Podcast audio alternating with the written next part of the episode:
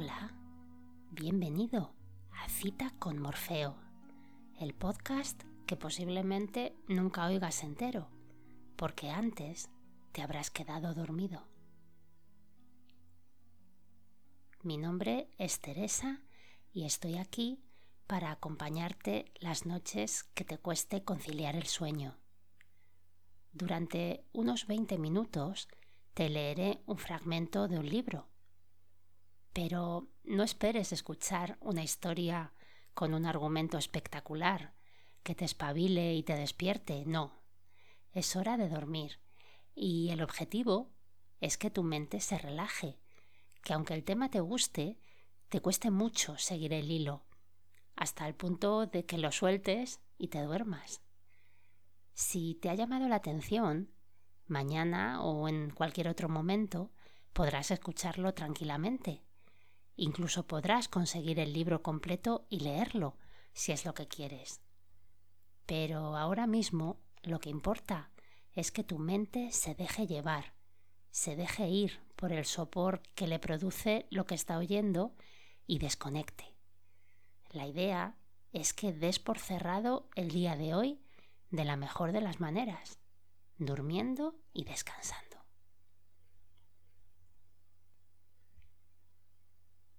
El libro de hoy nos lleva hasta 1830 y en él se recogen multitud de trucos y consejos para la vida casera diaria, desde la conservación de alimentos, el cuidado de la ropa o fabricar cerveza, jabón o tinta. Aunque la parte más loca y chocante, vista desde hoy, casi dos siglos después, sea la que os voy a leer Remedios contra enfermedades y malestares del cuerpo. Vamos con ello.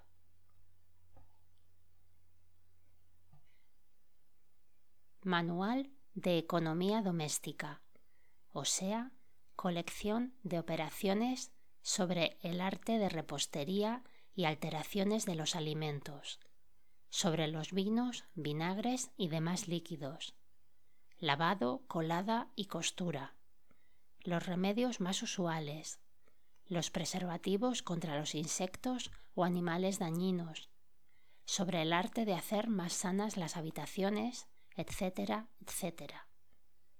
Traducido al castellano de la segunda edición francesa, por D. J. M. A. Adornado con una lámina. Zaragoza, imprenta de Polo y Monje, hermanos. 1830.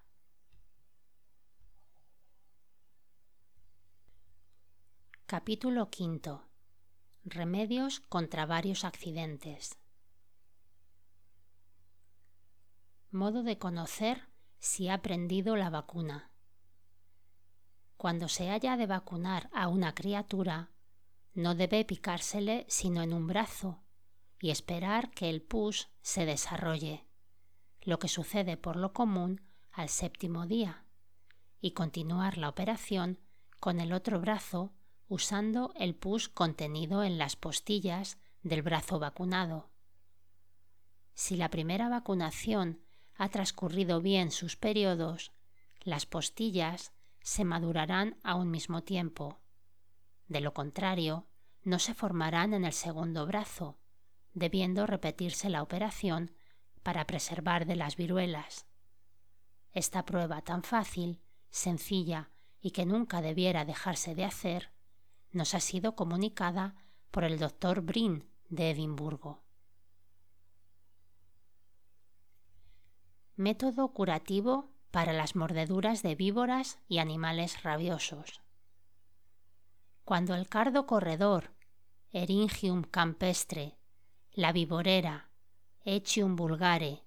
Y la melisa de Creta, Melipa cretica, empiezan a granar, se arrancan los granos de las dos últimas y la raíz de la primera. Se ponen a secar a la sombra, se pulverizan, se pasan por tamiz, se mezclan por terceras partes y se guardan en un frasco herméticamente tapado. La dosis para los hombres es de medio escrúpulo a uno y para los animales de media dracma a una. En el momento de ser mordido, se debe cauterizar la herida lo más fuertemente posible y administrar al paciente la dosis indicada, continuándola por nueve días consecutivos por día y noche, sin que sea necesario guardar una dieta rigurosa. El vehículo en que se le administre la medicina es también indiferente. Los habitantes de algunos pueblos del mediodía de Valencia conocen este remedio de tiempo inmemorial como un específico contra las mordeduras de las víboras. Se ha usado también con felices resultados para las de los perros rabiosos por consejo del célebre botánico Cabanilles, pero deben tomarse los polvos inmediatamente después de la mordedura. Remedio para las aftas. Las aftas son unas muy pequeñas úlceras que se forman en la lengua o en la parte interior de los labios en las personas acaloradas. Primeramente, es preciso refrescar para corregir el principio del mal y para quitar el dolor, cauterizarlas, echando gota a gota aguardiente fuerte sobre la llaga con una cucharilla. En el momento el dolor es intenso, pero calma enseguida. Debe repetirse el cauterio tres o cuatro veces al día, hasta que desaparezcan las úlceras. Remedio para la tos tenaz procedida de calor, que suele seguir a los resfriados. Tuéstese salvado de trigo hasta reducirlo como el café, volviéndolo harina en molino de café, y hágase un cocimiento con agua lo mismo que aquel. Mézclese con leche en proporción de dos terceras partes en una de salvado, echándole mucho azúcar y una cucharada pequeña de jarabe de goma arábiga o de agua muy cargada de goma. Esta bebida es excelente para el pecho y puede servir de desayuno con pan. A media taza de decocción de sémola de Bretaña se añadirá otra tanta nata o dos veces tanta leche y una cucharada pequeña de jarabe de goma. Es tal la dulzura que adquirirá la goma que parecerá anises desechos.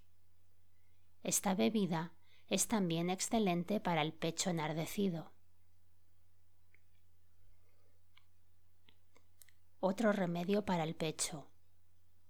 Extráigase la yema de un huevo recién puesto y échesele mucha azúcar fina.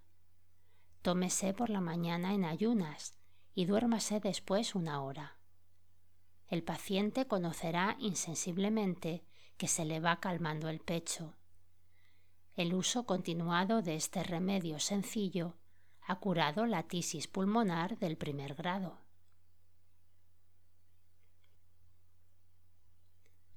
Excelente remedio para evitar en las cortaduras, araños y toda clase de heridas la inflamación y supuración aplíquense a la llaga, antes que se inflame, hojas de celidonia amarilla rociadas con algunas gotas de aceite común. Repitiendo este remedio todos los días, el dolor calmará y la llaga se curará al momento. Aún es mejor quemar papel hasta reducirlo a una sustancia negra y ligera. Se pone espesa sobre la llaga, sujetándola con un trapo. He experimentado que calma el dolor al momento e impide el desarrollo de la inflamación. Agua para fortificar la vista. Esta agua se usa en mi familia hace 20 años. Mézclense en dos cuartillos de agua de río seis granos de caparrosa blanca, sulfato de zinc, y 31 de lirio de Florencia, Échese en una botella bien limpia, tápese y póngase en paraje fresco, quedando hecho en 24 horas. Cuando se tenga un ojo malo, se echará un poco de agua de esta en una palangana o en una cuchara. Se meterá el ojo abierto y si se siente escozor en los párpados, será señal de que el remedio obra. Si no, ni hará bien ni mal.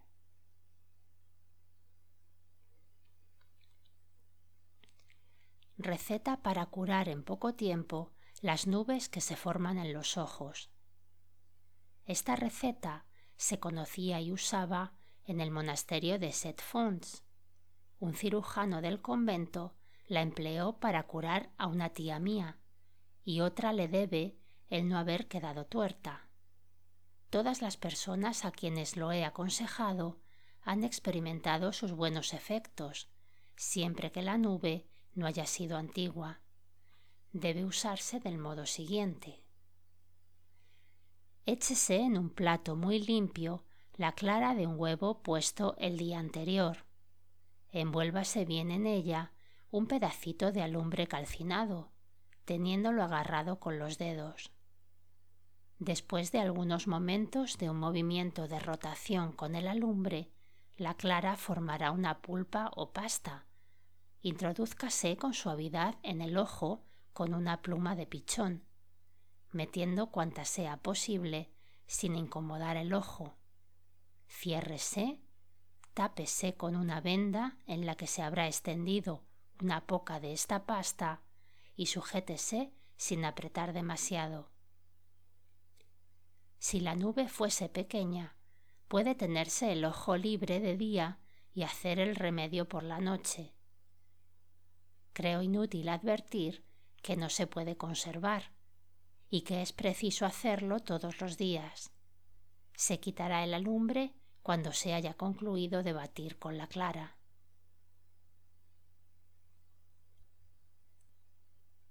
Modo de calmar la dentera. Cuando las frutas verdes u otro accidente han dado dentera, se meterá y deshará en la boca un grano de sal y cederá al momento esta impresión desagradable. Remedio para precaver o cortar la caries de los dientes por Chaussier. Mézclese una libra de agua media de alcohol o espíritu de vino y media dragma de sal amoníaco. Úsese este licor en gargarismos, en dosis de una cucharada, teniéndolo en la boca sobre los dientes dañados todo el tiempo posible. Remedio de un médico alemán para las torceduras. Se corta en pedazos un poco de raíz de consuelda, y se cuece en la mitad de su peso de agua, hasta hacer una pasta. Se añade un poco de manteca fresca del tamaño de una nuez y después de mezclado se echará una cucharada de aguardiente. Se aplica sobre la torcedura en un lienzo mojado de esta agua, sujetándolo con una venda y mudándolo cada dos o tres días, observando una extrema quietud otro remedio para las torceduras y relajaciones. Así que suceda esta desgracia, se disolverá jabón blanco en un poco de aguardiente fuerte y añejo, se rociará bien la parte, se mojará un paño en esta disolución, cubriendo la parte con el precipitado que forma el jabón, sujetándola con una venda ancha, bien apretada. Múdese a menudo el paño, o rociese por encima siempre que se seque y sobre todo se debe estar en reposo. Cuando un zapato demasiado apretado o los pliegues de la media o las costuras de las plantillas han rozado el pie, se calmará inmediatamente el dolor mojando la parte herida con un poco de aguardiente y jabón blanco, concluyendo con lavarla con aguardiente puro. Esta operación calma en el momento el escozor de la planta de los pies después de haber bailado o andado mucho, y si durase aún la incomodidad, se repetirá añadiendo más aguardiente. remedio para la embriaguez. El remedio más eficaz es tomar algunas gotas de acetato de amoníaco, espíritu de menderero, en un vaso de agua. Las personas que usen este remedio se admirarán de sus prontos resultados. Cuando es ligera, se disipa igualmente con siete u ocho gotas de éter sulfúrico o alcalí volátil en un vaso de agua con azúcar. Modo de hacer desaparecer las excrecencias o películas que desfiguran las manos. Las personas hacendosas suelen tener las palmas de las manos algo callosas. Algunas el dedo índice de la mano izquierda picado de la aguja. Otras pequeñas excrecencias por haberse arrancado los padrastros que se forman cerca de las uñas. Las cortaduras y sabañones dejan después de curados algunas películas desagradables. El uso del cortaplumas y del arco de instrumentos estropea también los dedos. Pueden remediarse estos pequeños inconvenientes frotando la parte con piedra pómez, cuya superficie esté muy lisa. Todas las pequeñas películas desaparecerán sin dolor, cuidando que la parte esté bien seca, pues de lo contrario se aumentará el daño. Puede enseguida fortificarse el cutis lavándose con un paño mojado en aguardiente. También desgasta la piedra pómez las excrecencias de las uñas de los pies que no pueden quitarse sin dolor y riesgo con instrumentos cortantes. Si los callos no son viejos, se quitarán del mismo modo como también las verrugas. Modo de curar las verrugas y callos. Las fricciones y sustancias corrosivas se usan útilmente para estas excrecencias desagradables, pero el primer remedio es lento y el segundo peligroso. El siguiente no tiene ninguno de estos inconvenientes y yo mismo he experimentado su eficacia. Tómese celidonia amarilla o escrofularia, especie de acedera. Esta planta de flor amarilla, de la familia de los geranios, crece abundantemente por las paredes rompiendo el tallo por cerca de la raíz, saldrá zumo lácteo amarillo oscuro, con el cual se frotará la verruga, y reiterando su uso, desaparecerá enteramente. Pues esto ha sido todo. Si todavía estás ahí, no te preocupes. Con el tiempo llegarás a dormirte mientras te estoy explicando cómo funciona el podcast. Ya lo verás. Pero si aún no hemos llegado a ese punto y te ha interesado lo que has estado escuchando, puedes encontrar el enlace al libro completo en el blog del podcast citaconmorfeo.blogspot.com. Nada más por hoy. Muchas gracias por estar ahí y hasta pronto. Dulces sueños.